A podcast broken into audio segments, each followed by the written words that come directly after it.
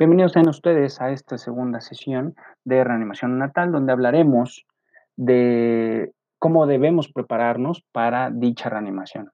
Para esto debemos obtener información ya sea de la madre directamente o si vamos como apoyo para la atención directamente del recién nacido, obtener la información del personal a cargo con cuatro simples preguntas. La primera, ¿cuál es la edad gestacional esperada? Segundo, ¿el líquido amniótico es claro? Tercero, ¿cuántos bebés esperan?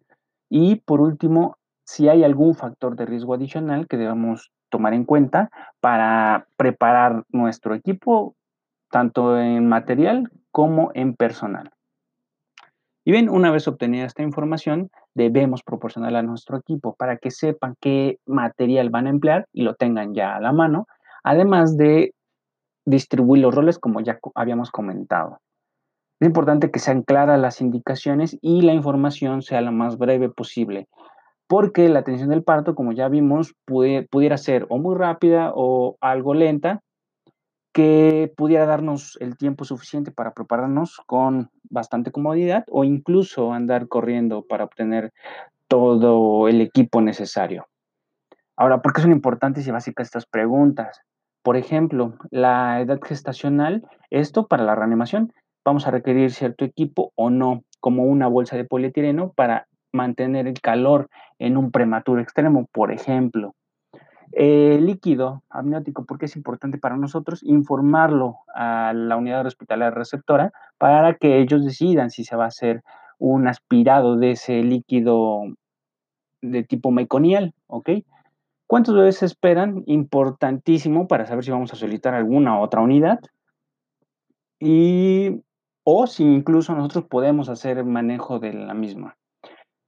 Por último, que si hay algún factor de riesgo adicional que nos estaría hablando que este recién nacido pudiera incluso requerir hasta medicamentos debido al estado de presión en el que pudieran nacer por el consumo de alguna situación adicional que ya comentamos.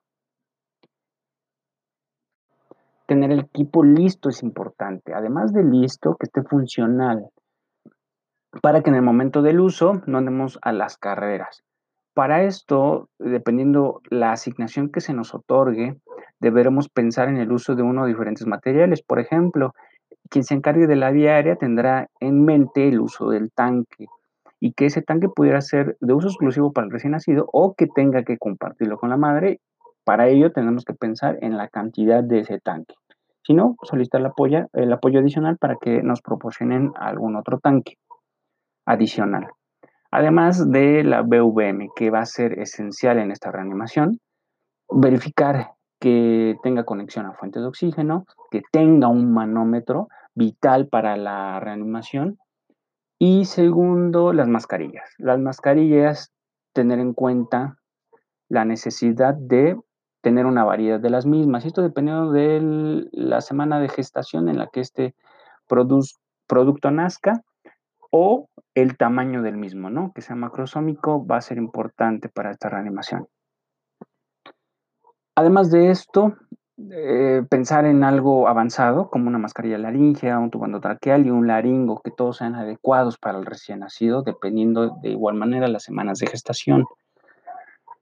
Eso en cuanto a vía aérea. Pasando al, que se encargue, por ejemplo, del registro, sería importante que cuando menos o como mínimo tuviera un reloj de pulsera, que es el con el que ustedes cuentan. Una libreta para apuntar todos los datos adicionales que se vayan suscitando durante la reanimación.